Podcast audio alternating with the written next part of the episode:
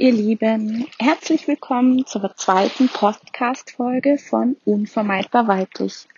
Mein Name ist Nicole Maria Schleif, ich bin Female ID Coach und Lebenskraft Coach und ich habe gerade eben entschieden, im direkt im Anschluss nach meiner ersten Podcast-Folge gleich die zweite aufzunehmen.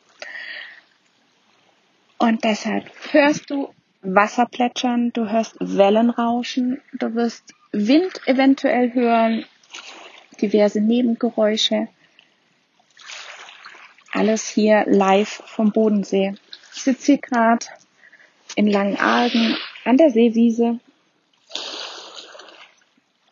und hatte, wie ich es in der ersten Podcast-Folge schon, schon erläutert habe, einfach den Impuls, heute meinen Podcast zu starten und gerade eben dachte ich, okay, ich mache einfach weiter.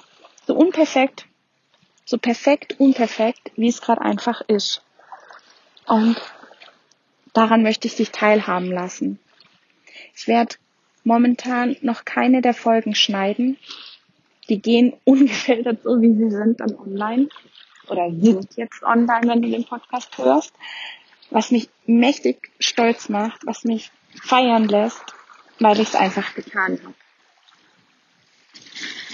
Und darüber möchte ich heute ein bisschen mit dir sprechen. Wir Frauen sind oft gehemmt. Wir tun nicht einfach. Wir überlegen erstmal. Wir überlegen und warten. Wir holen uns einen Kaffee. Ich trinke jetzt zum Beispiel keinen Kaffee. Ich trinke dann, mein Mann schmunzelt immer, literweise Tee. Und warte einfach mal, bis der perfekte Moment kommen mag, könnte, wie auch immer. Aber soll ich dir was verraten? Der perfekte Moment kommt nie, denn der perfekte Moment ist immer jetzt. Jetzt gerade, vor allem wenn du denkst, oh Gott, so weit bin ich noch nicht, dann ist der perfekte Moment. Einfach tun, schauen, was draus wird. So mache ich das auch gerade. Hier schwimmen gerade drei Entlein an mir vorbei. Die Sonne glitzert auf dem Bodensee. Es ist jetzt heute der 29. Mai. Es ist Viertel sieben und ich genieße es gerade hier zu sein und teile von Herzen gern mit dir diesen Moment hier zu sein, um mit dir darüber zu sprechen, wann der perfekte Zeitpunkt für was ist. Und ich bin mit 25 das erste Mal Mama geworden.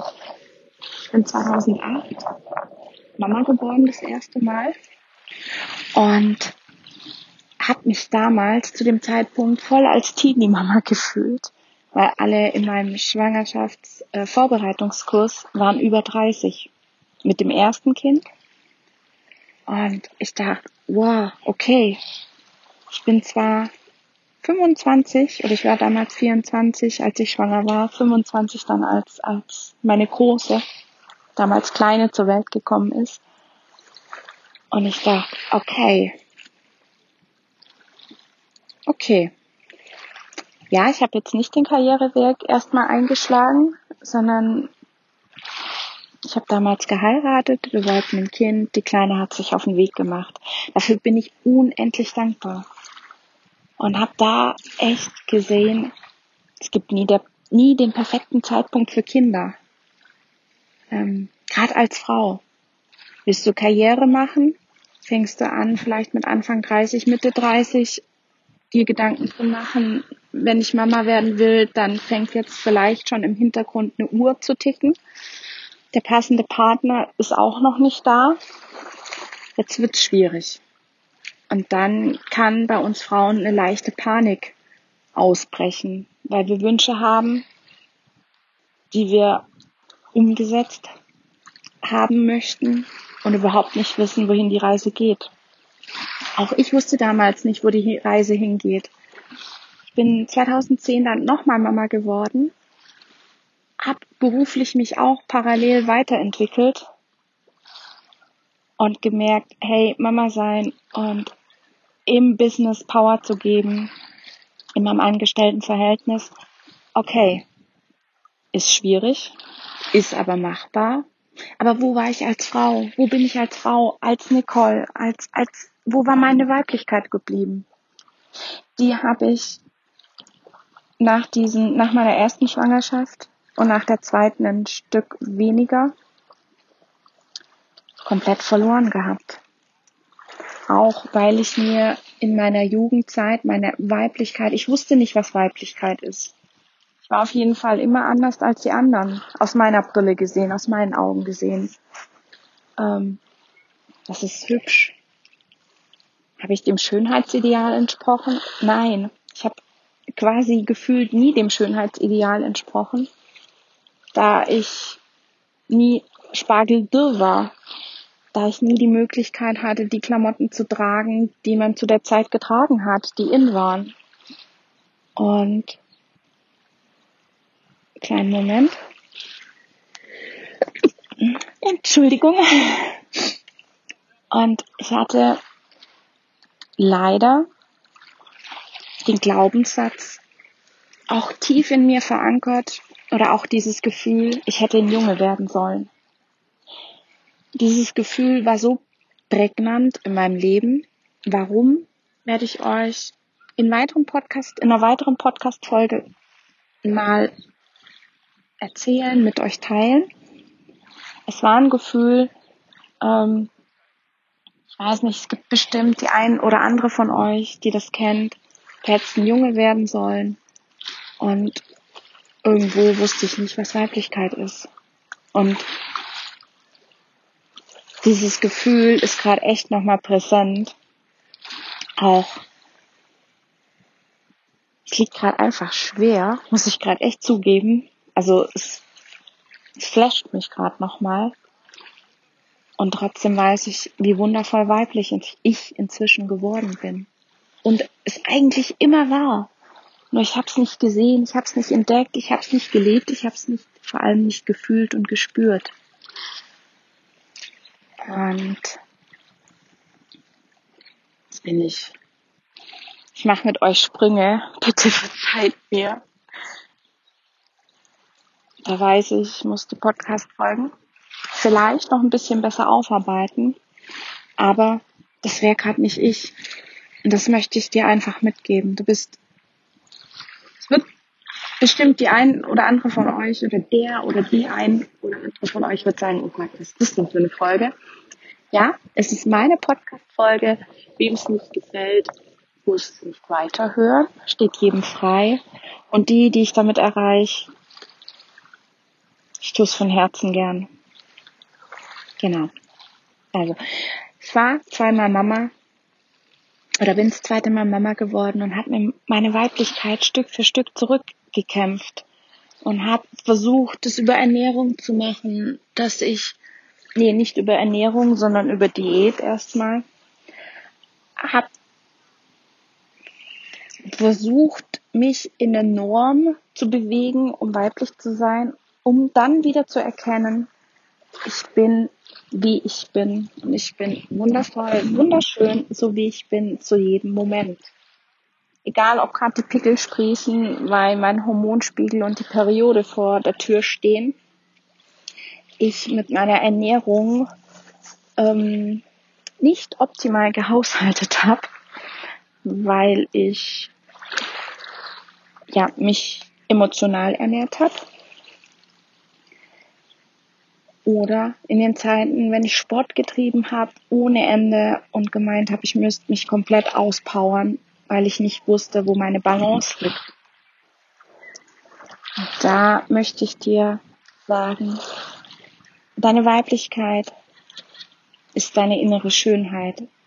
Und dies ist gleichzeitig die Balance. Die Balance zu allen Lebensbereichen, in alle Lebensbereiche, in denen du bist und die Verbundenheit zu dir selbst.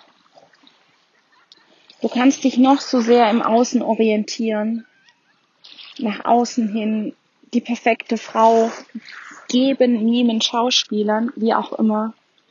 Wenn du nicht in Verbindung mit dir selbst bist, wenn dein Anker nicht tief in deinem Herzen der Selbstliebe liegt,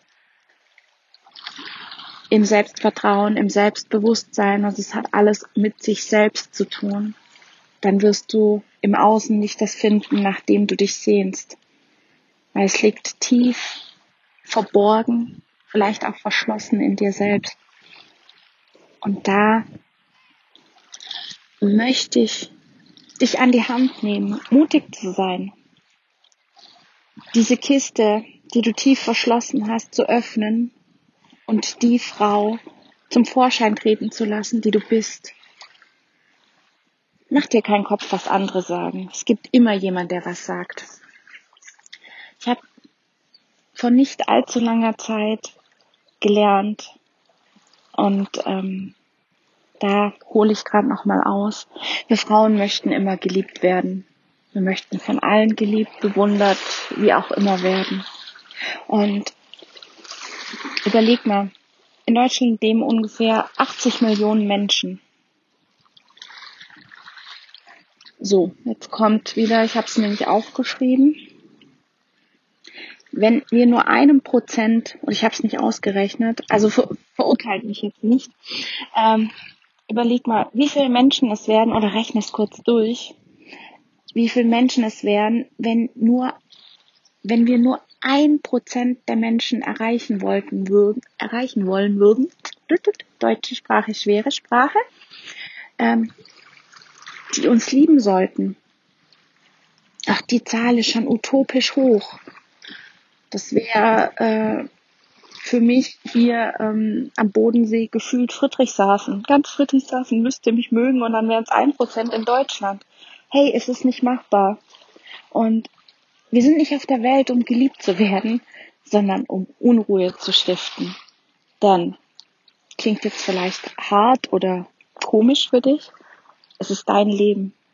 Dein Leben ist einzigartig. Und ich möchte, dass du weißt, unser Leben ist endlich. Mit dem Tag unserer Geburt ist irgendwann vorherbestimmt, dass wir dieses Leben verlassen werden. Und deshalb ist jeder Tag ein Geschenk. Jeder Tag sollte der beste Tag in deinem Leben werden. Und daher eine Bitte an dich. Leb's. Leb jeden Tag. Und wenn er schlecht anfängt, heißt das nicht, dass der Tag schlecht enden muss. Das hast du in der Hand. Das heißt, nimm Verantwortung. Nimm Verantwortung, übernimm Verantwortung für dein Leben. Für jeden neuen Tag wenn du entscheidest, wohin die Reise am Ende des Tages geht oder ging. Und du hast jeden Tag die Möglichkeit, eine neue Seite in deinem Leben aufzuschlagen, ein neues Kapitel anfangen zu schreiben. Und jeden Tag, der ins Land zieht, ist auch ein Tag der Veränderung, weil es wird nie einen Tag geben, der gleich ist wie der vorherige, wie der Tag gestern. Und auch da, wir wissen nicht, was morgen ist, sondern wir leben immer im Jetzt. Und das ist meine Intention für heute. Leb im Jetzt. Nimm wahr, was gerade ist. Schau, wie sich's anfühlt für dich. Und wenn es Gefühle sind, die du nicht haben möchtest, schau, wie du es ändern kannst. Und so hast du die Möglichkeit, jeden Tag für dich neu zu gestalten. Jeder Tag wird ein neues Geschenk für dich. Und die Geschenke schenkst du dir selbst, indem du in Verbindung mit dir bleibst, indem du überlegst, was dir gut tut. Und gerade auch wenn du Mama schon bist, nimm dir Auszeiten. Fang mit einer halben Stunde an, mit einer Stunde oder zwei setz es gleich wie mit einem Arzttermin für dein Kind. Oder für, für einen anderen wichtigen Termin bei der Bank oder so. Deine Zeit für dich selbst ist genauso wichtig. Und du weißt auch, als Mama bist du, sind deine Kinder das Spiegel für dich. Und wenn du in deiner Balance bist, wenn du auf dich achtest, wirst du auch sehen, dass deine Kinder viel gelassener, entspannter sind, als du auch bist.